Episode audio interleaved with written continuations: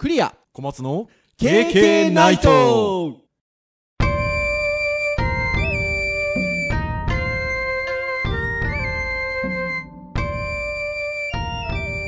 ケーケーナイト。明けましておめでとうございます。おめでとうございます。はーいということで2020年なりましたね。うん。いやーあの順調に配信ができていればまあ多分できてると思うんですけど ね。1月2日。はい。ですよ小松先生。そうですね。これリアルタイムに聞いてる人いると思います？いやなかなかレアだと思いますね。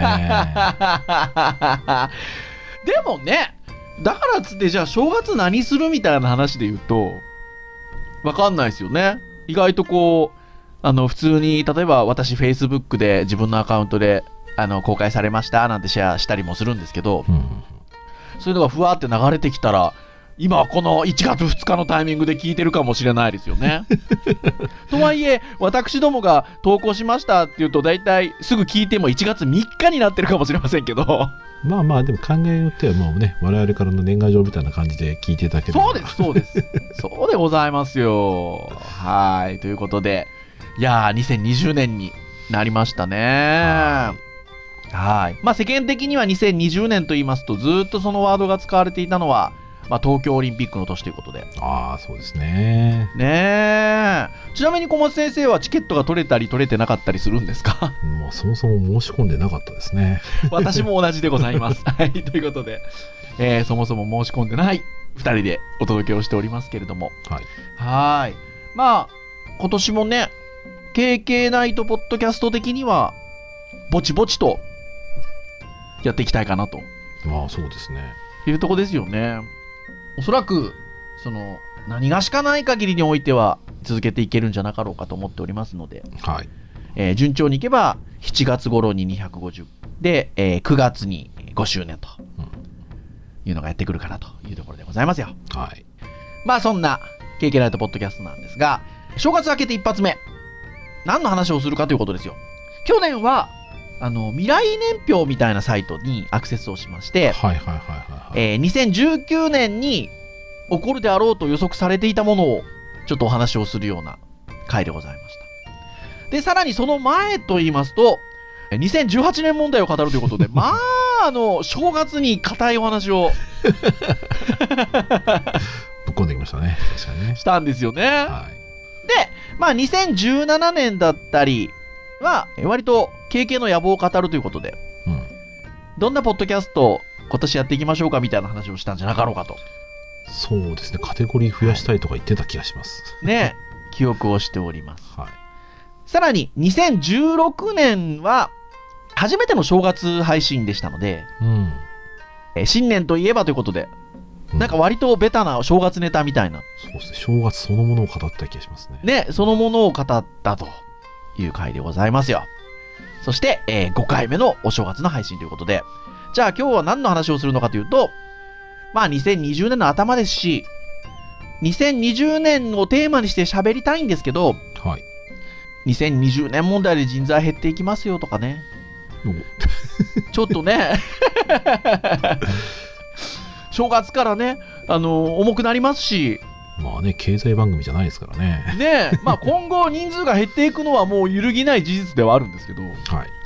はい。まあその辺の話はね、また何かの機会にお話をするとして、で、まあ先ほども冒頭に言った通り2020年中と東京オリンピックなんですけど、なんか2020年って他に何があんのかななんて検索なんかをしてみますと、えーいろいろなんか細々としたニュースが出てくるんですよね。そうですね。もう今回は2020年をテーマにした細々した記事を 取り上げていってお話をしていこうと、はい。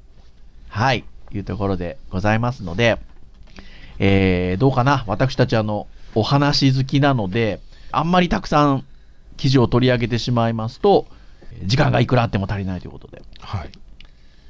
ということなんですが、えー5つほど記事を用意しましたので、はいえーそれらについてトントントントンとお話をしていきたいなというふうに思います。はいはい。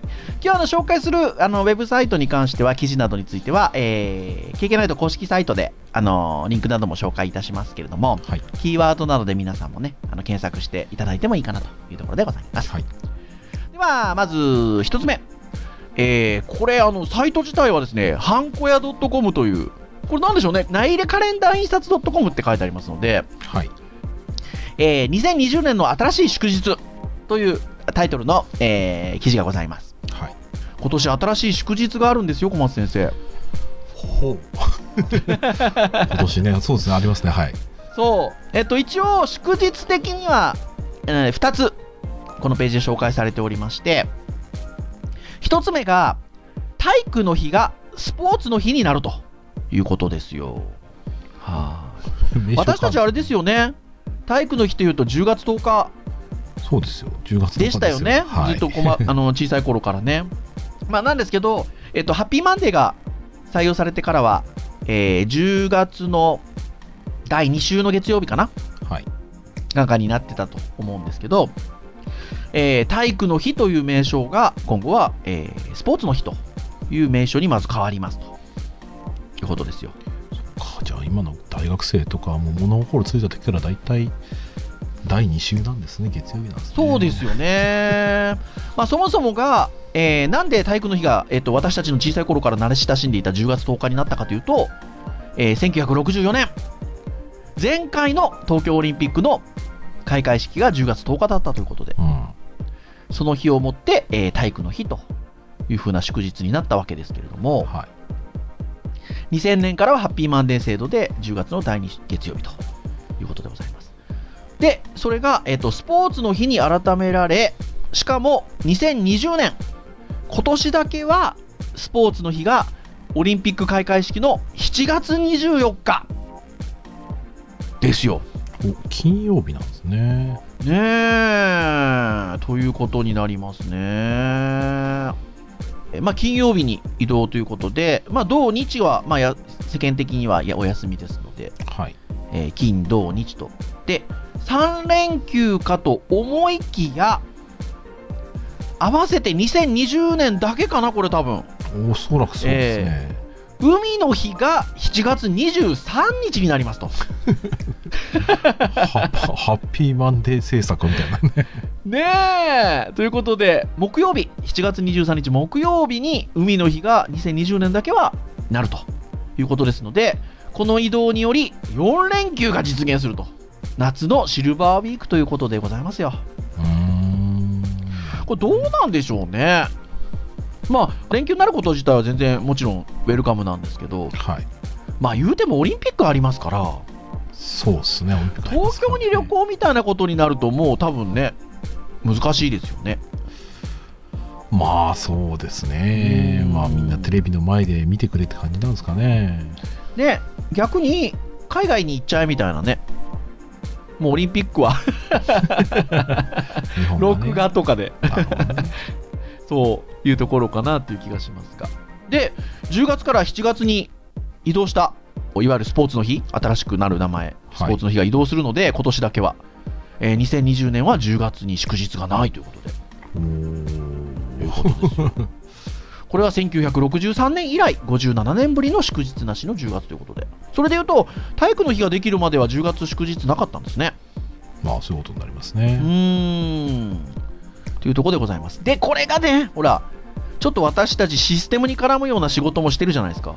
まあ若干します。ね これこれちょっとねなかなか大変なんですよ。でスポーツの日の名称変更は翌年以降も続きますが、えー7月に移動するのは今年だけだと。はい。えー来年以降は、えースポーツの日は10月の第2月曜日。いわゆるハッピーマンデーの日ですよ。ということでございますか？ら。2020年だけの対応になるわけですねこれ大変ですね。システム屋さんね。っていうところかなと。はいことですよ。それが一つ。で、もう一日。もう一日は、まあ、あの、新しい祝日という言い方をしてますが、まあ、もともと祝日自体はあった祝日なんですけど、はいまあ、日が変わった祝日ということで、えー天皇誕生日。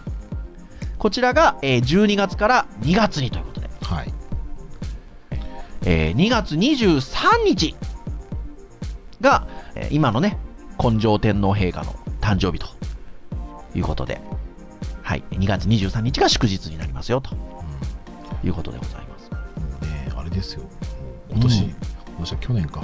去年の12月のね23日人に言われるまであそうか休みじゃないんだみたいな。そうなんです。だから、うちの娘もまだ小学校その時行ってたので、いつもほら早かったでしょ？もう23が休みだから、その前後ぐらいで夏休み、冬休み入ってたのが、あの僕らの時の感覚ですよ。僕らの時はやっぱそれぐらいまでやってましたもんね。うんうーんなった気がしますね、そうそうそうそう。なんですが、まあ変わったということで。これね、実は、あの、よくよく考えると、実は面白い話で、今年変わるんですよね、要はね。だから、12月だったのが2月になるんですけど、はい。それで言うと、えっと、去年ですよ、2019年、天皇誕生日なかったんですよ。まあまあまあまあまあ そうですね。あの祝日が。まあ祝日はないですね。今の天皇陛下が、えっと、ね、2月でしょ？はい。で、今の天皇陛下になったのが、えー2019年、去年の5月1日からなので、はい。だから、全くなかったと。まあだからね新天皇の誕生日は過ぎていて、まあ、上皇様になる方はもうに今年だったので12月23でしたからね。変わった瞬間にとこですよなりますね。はい、これだから、その切り替わるタイミングによっては、1年に2回、天皇誕生日があったかもしれないですよね。そうですね誕生日ね逆だったらそうなってましたからねそうですよね。だから2019年は、えっと、そういう形で、天皇誕生日が、祝日がなかったと、うんね、いうことになるわけですよ。天皇誕生日自体はあるわけですけどね。お誕生日なので。まあまあそうですねはい。なんですが、まあ、祝日が、えーなかったということで、はいはい。今度2月にやってきますよということでございますよ。はい。なので、えーこの2つの新しい祝日が、えー2020年ありますよというところでございます。はいはい。いや、でもお休みは嬉しいですよね。まあ休めるもんなら休みたいっ。まあ嬉しい日本人なかなかね、あの意外と働き好きなのでっていう感じはありますが。てな、まずは話題でございました。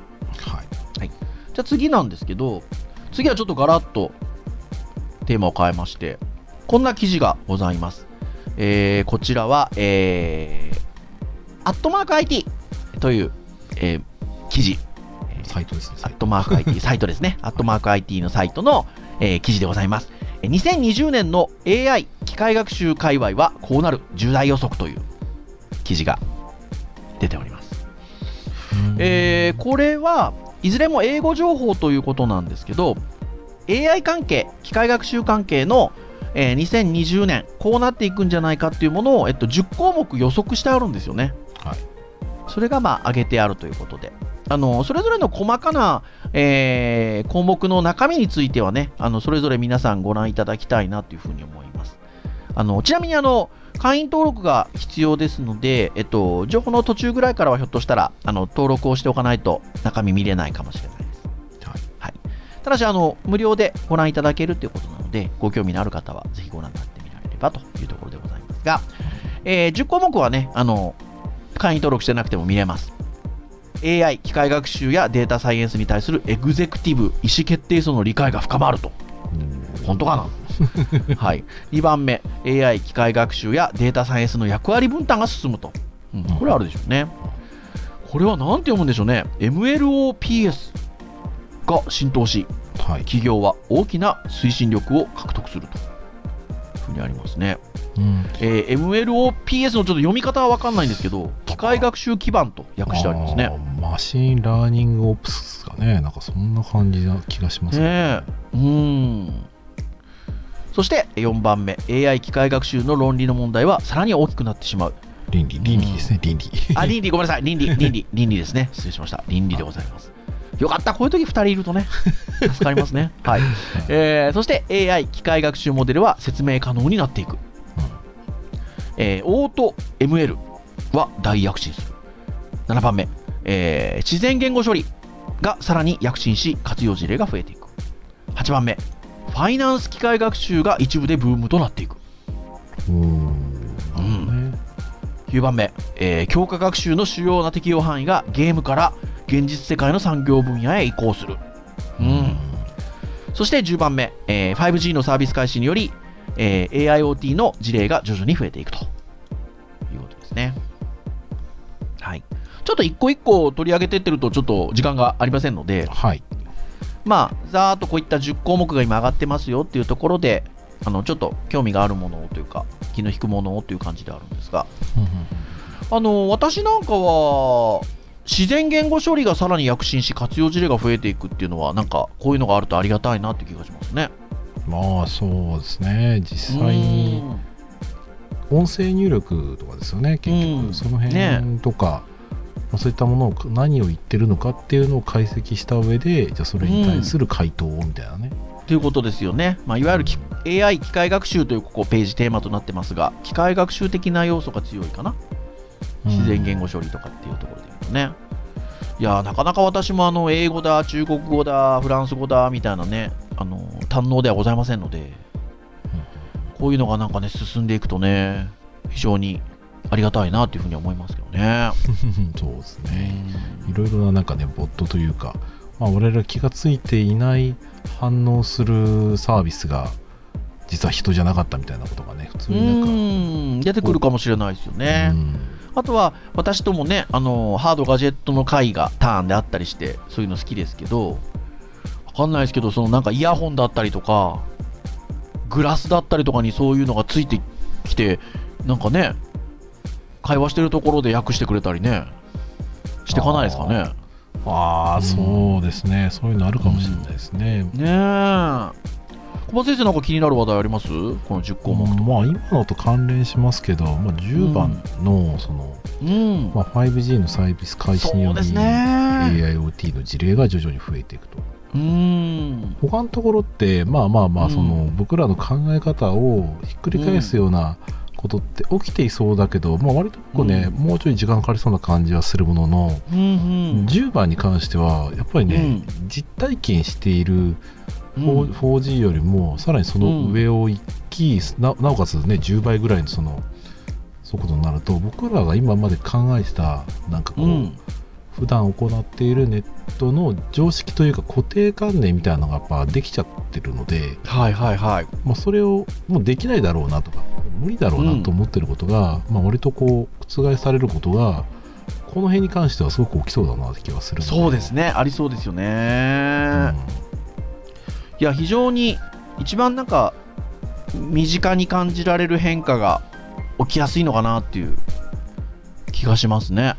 うん、うんまあうんなかったサービスとか概念とか考え方っていうのが、まあ、ここで結構出てきそうな感じがインフラによってねうん、インフラによって大きく変えられるのは結構ここは大きい気がしますけうんどね。大きいですね。だし、2020年、それこそ今日のテーマである、2020年に目で見て感じれそうな感じがします。これに関してはね。はい。まあ非常にあの AI、あの機械学習みたいな分野っていうのは非常にこうね、興味深い面白い分野でありますので、ちょっとね、今年も注目をしていきたいなというところでございます。うんはいはい。じゃあ次行きましょうか。はい次なんですけど、次こんなね、記事がございました。えーこちら、 Engadget日本版なんですが、えー、アップルやソニーも参戦？折りたたみスマホの2020年以降を占うということで、はい。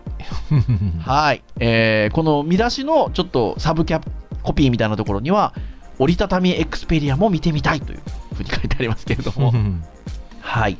えーまあ、2019年に多くの折りたたみスマートフォンが発表発売されましたということで、はい。はい。まあ、その形状は外折り、内折り、縦折りと様々ですということで、まあ、今後折りたたみスマートフォンはどのような進化を遂げるのでしょうか？ということで、えー問いかけのところから記事が始まっているんですけど、うん。はい。基本のスタイルは外折りと内折りということですね。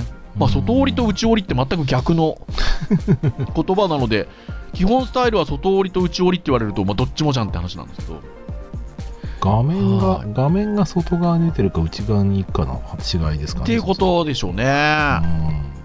うんはーい。ところではありますが、これは中国のメーカー、なんて読むんですよね。ヨーロ、ヨーレ、なんて読むんだ？ROYOLE。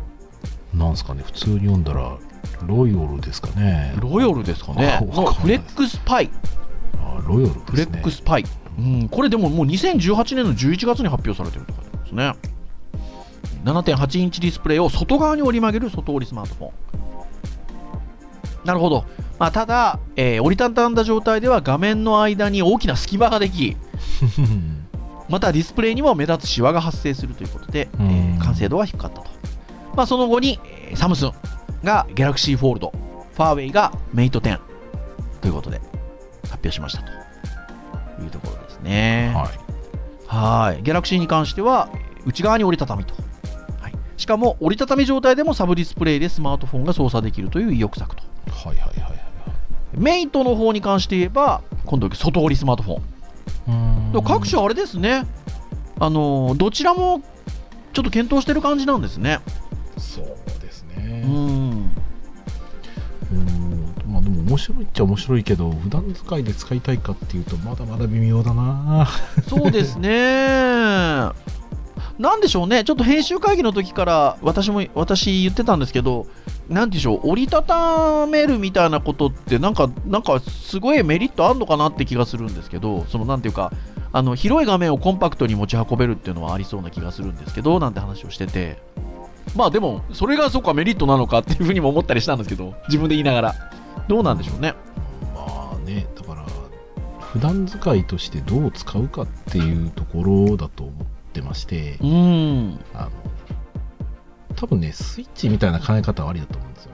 はい、うん、いわゆるその、大きいディスプレイを今まではね、大きいディスプレイを持ち歩かないんだけど、まあ、それをちっちゃいディスプレイをみんなで持ち歩いて、それをシェアして使おうぜみたいなね、うん、まあそういう発想になればなしじゃないんですけど、割とやっぱスマートフォンって個人で使うものなので、うん、まあ、なんだろうな、ビジネスマンとかであれば、あのスマートフォンとして使っていて、お客さんのプレゼンするときにね、広くして使うとかだったらありなんですけど、うん。一般の人がね、電車の中であんまひ広げて使うイメージって、なかなか得にくいですすね。そうだからスマートフォンって割と今の形であのいわゆるこう一面っていうかが、えっと、画面になっててっていうのは結構結構な感じの完成形だと思ってて。畳むことがメリットがあるとすると僕はスマートフォンじゃなくてタブレットなんじゃないかなって気はしてて。うん。うんなんかタブレットであれば広い画面をそれこそ畳んで持ち運びつつ使うときになんか広げるイメージってなんとなくあるんですけど なるほど、ね。なんかスマートフォンを折りたたむ必要ってあんのかなっていう画面をっていうちょっと気がしちゃったりしますけどね だからきっとプロモーション変わるんじゃないですか。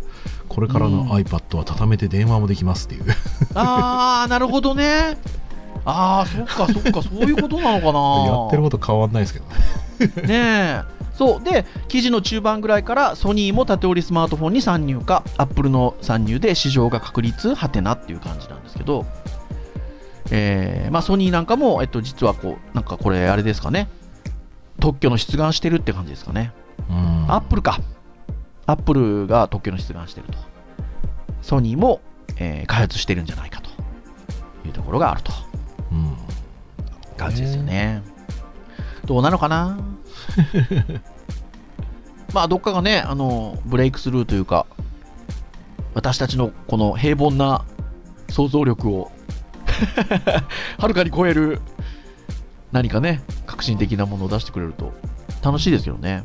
なんで、まあ、僕らも別にその新しいもの全く否定してなくて、こう出たら、はい。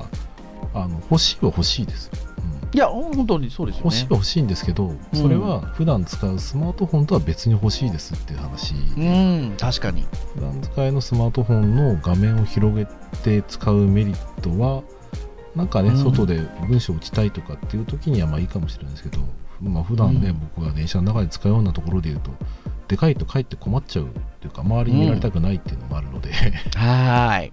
まあそのね、普段使いをみんなはどう考えるかっていうところだと思うんですけどね。そうですね。はーい。というところで、まあ、折りたたみスマホね、どうなるでしょうか、2020年。はい、注目というところでございます。はい。そして、まあいろんな新しいものが出てくれば去るものもあるわけですが、えー、こちらは、えー、ファイルウェブでしょうかね。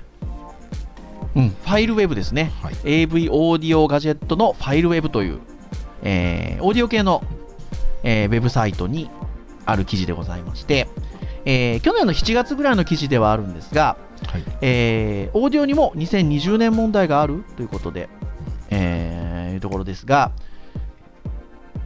ね、オーディオのページなんで、何かこうね、ラジカセなのか、スピーカーなのか、何なのか、みたいなものかと思いきや、フラッシュのサポート終了の記事でございます。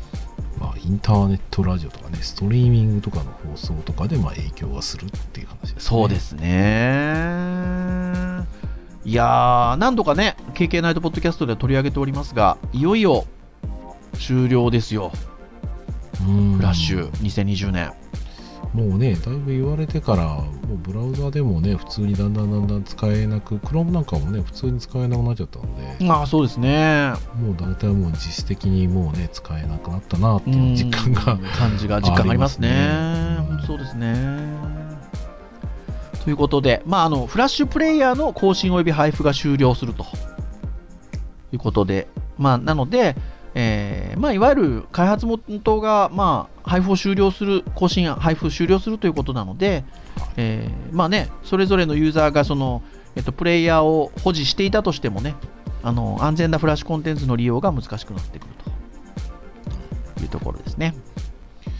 まあね、昨年もね、えー、追憶の衝撃波というそうですよ 話をしましたからね。はい まあまあ今年も年末にそういった話をするんですかね、きっとね。ねいよいよというところでございますので、はい、まあそういった、えー、新しいものも出てくれば終わるものもあるということで、はい、はい、いうところでございました。はい、そして、この方ね、あの今のフィリあファイルウェブというところで、そのあのフラッシュについて取り上げてくださってるあのライターの方が、うなかみしのぶさんとおっしゃるんですけど、はい、その方、この別のところで AV ウォッチで同じ村上忍さんが。あこれ同じ人だったんですね。そうなんですよ。えー、まあ、プレイバック2019という見出しのもとに、えっと、悩ましい3つの C で2020年以降を占うという記事がございまして、はい。これも AV ウォッチなので、まあ、そういったガジェット絡みというところで記事を書いてくださってるんですけど、2019年を振り返ると、いろいろな C について考えさせられる1年だったと。いうことで、まあ、見出しの通り3つの C ですね。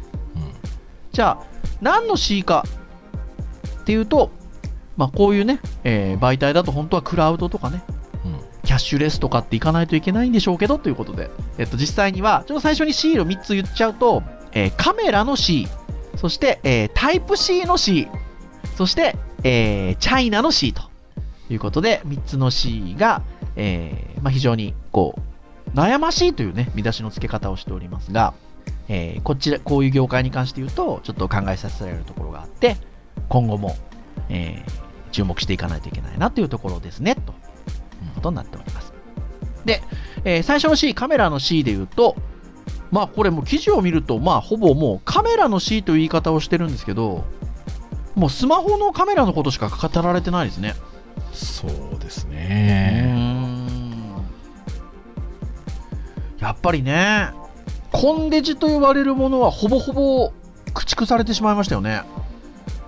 そうですね、ありますけど、まあ、使われる場面減りましたね。減りましたよね。まあ、あの、一眼とかね、ミラーレス一眼だ、一眼だみたいなところは、まあ、それはそれでまたちょっとね、一つのジャンルとして確立されてるところがありますが、まあ、コンパクトデジカメみたいな手軽にっていう領域はもうスマートフォンのカメラがほぼいっちゃいましたね。そうですね、もうあと付加価値つけるとしたら、もう本当にレンズ取り替えるとかねありますけど、それ以外はわざわざ2台持ちにする必要がね、一般の人は相当なくなりましたからね。ないですよね。ちょっとこう特徴的なものはありますけどね、例えば360度カメラとか、あとはアクションカムとか、あの辺はちょっとこう、またスマホのカメラとちょっと違った趣があるので、またあるのかなとは思うんですけど、まあ、いわゆるカメラみたいなところっていうのは、まあ、ほぼスマホが普段使いということで言うと、なってきたのかなというところで、まあ、ここで記事で語られているのは、まあ、iPhone 11に関しては非常にか、まあ、精度が高いと。いうところと、シャオミの五眼のスマホってあるんですか？まあ僕ら取り上げてなかったですけどねすごいですね。まあ、あとはやっぱりね、あのカメラっていうと、Google のピクセル、はい特にピクセル4のね、ポートレートモードなんかっていうのは非常にあの機械学習なんかも使って精度が高いというところですよ。もちろんあの小松先生、あのご使用になられてるファーウェイさん。ファーウェイさんもカメラの性能高いですからね。高いですうねんなので、まあ、非常に満足のいく感じかなというところかと思いますが。はい。というところが、というのがありますので、まあ、2019年もそういう状況だったというところで、2020年もそれが進化していくだろうというところになりますかね。はいそうですねはい。そして、え2番目の C、タイプ C ですよ。ね USB のね。そうですねまあ、あの2019年は、あのこれ、ずっと悩まされました。2019年まではっていう感じでしょうかね。まあ、外へ持ち出すときにも、なかなかこうケーブル全部買い替えたりとか、うんいろいろしないといけなかったみたいな話ではあるんですけど、まあ、だいぶこれ、復旧が進んでくるんじゃなかろうかといううんところでしょうかね。普及普及ですねそうですねうん、普及がね。はい。うんまあ、やっぱり周りがだんだんだんだん増えてきましたね普通にスマートフォンも新しいのもタイプ C 増えましたし、そうですね。うん、僕の今いる会社とかでもうん。周りの同僚新しいパソコン買い当たられたら大体シンクパッドもタイプ C ですからね、はい。うん、うん。まあねこれは、本当にね。だからなんかそういうもうだんだんだんだん意外じゃなくなってきたなって感じはすごいうんしましたね。あとはね、あのーまあ、この記事で言うと、USB PD 対応っていう言葉が出てくるんですけど、急に。はいで、なんぞやと いうところで、えーパワーデリバリーですね。まあ、いわゆる、あのー出力の高い、いわゆるモバイルバッテリー的な使い方ができますと、まあ、転送ができますというところですよ。なので、えー USB PD 対応、パワーデリバリー対応の PC スマートフォンがさらに増えていると。えー PD 対応のモバイルバッテリーのラインナップが充実していると。まあ、風が吹けば桶屋儲かるの理屈ではないけれども、モバイルバッテリーが増えればデジタル機器全般も、えー広がっていくであろうというところですね。電気をねお互いにこうやり取りしできちゃうっていうのはすごいですよねいや、本当そうですよね。まあ、あのパワーデリバリーのメリットとしては、えっと、最大 100W、20V5A という出力というところで、えーまあ、PC のみならずオーディオ機器などの据え置き型のデバイスの電力が賄えると。うん AC アダプターを置き換えるような存在に成長するかも、はてなですけど。うん、っていうところで。まあでもこれは割とそんな、なんかなんていうんでしょうね。あの、なくはない未来というか、十分考えられそうな感じがしますね。そうですねもうだいぶ、うん。あー現実的に結構近づいてきた感じしますね確かに、うん、しますよね。っていうところが、え2つ目の C と。そして最後の C は、まあ、チャイナの C ということで。まあ、いわゆるね、中華系とかっていう言葉って私たちもハードガジェットの回なんかで使ったりもしますけど、はいまあ、中華オーディオが国内多数、えー国内販売され話題になったっていうのが、まあ、2019年、もしくはその数年というところでございますけれども、まあ、今や中国のメーカーは製造技術だけでなくて商品企画力も身についてきているということで、うん。まあ、今まではね、その日本のメーカー、欧米のメーカーのメーカー名がついてて、実際に作ってるのは中国ですよっていう商品が多かったけれども、えーまあ、企画力が身についてきているということで、まあ、もう本当にメイドイン、えー PRC、中華人民共和国とついたえー製品が、えー日本、欧米メーカーの製品として販売されている製品は少なくないとういうんことですね。なので、まあ、この記事の締め方としては、その要は、あのまあ、それがそその製品が中国で作られていたとはいえ、えーまあ、日本のメーカーは基本的にそういうこうユーザーの意向であったりとかね、意見を組み上げて製品に反映してきていってそれを、まあえっと、作るのは実際に作るのは中国で作るけれどもっていういい製品を、えー構築してきたんだけれどもと。ただ、えーもう中国が、えっと、中国自身でそれができちゃうんじゃなかろうかっていうところの不安を書いてらっしゃるのかな、うんそうですね、ところかなとは思うんですけどね。まあ確かにね僕も中国製品たくさん使ってますからねはやっぱり中国だからっていう言い方でやっぱいいものはいいですしね。まあ、うん 前回のあのガジェットもね一応あれもちょっとオーディオじゃないけどマイク、はい ついてますからねはい。本当そうですね。うんうん、というところかと思います。まあ、もちろんね、良い良質な製品で、あの、物が良ければね、それはどこでっていうことに越しか越したことはもちろんないわけですけども、はいあの、まあね、私たち日本人ではありますので、まあ、日本のメーカーが元気であった方が嬉しいのは確かではあります。そうですねはい。というところではありますね。はいはい。てなところで、え3つの C が2020年も注目ですよというところのお話でございました。はいはい。てなところでございますよ、小松先生。2020新年ね一発目から普通に喋ってますけどね年。はーい。どうですか ?2020 年。何か、ここ気になるなとかっていうのは、今までお話してきたところで。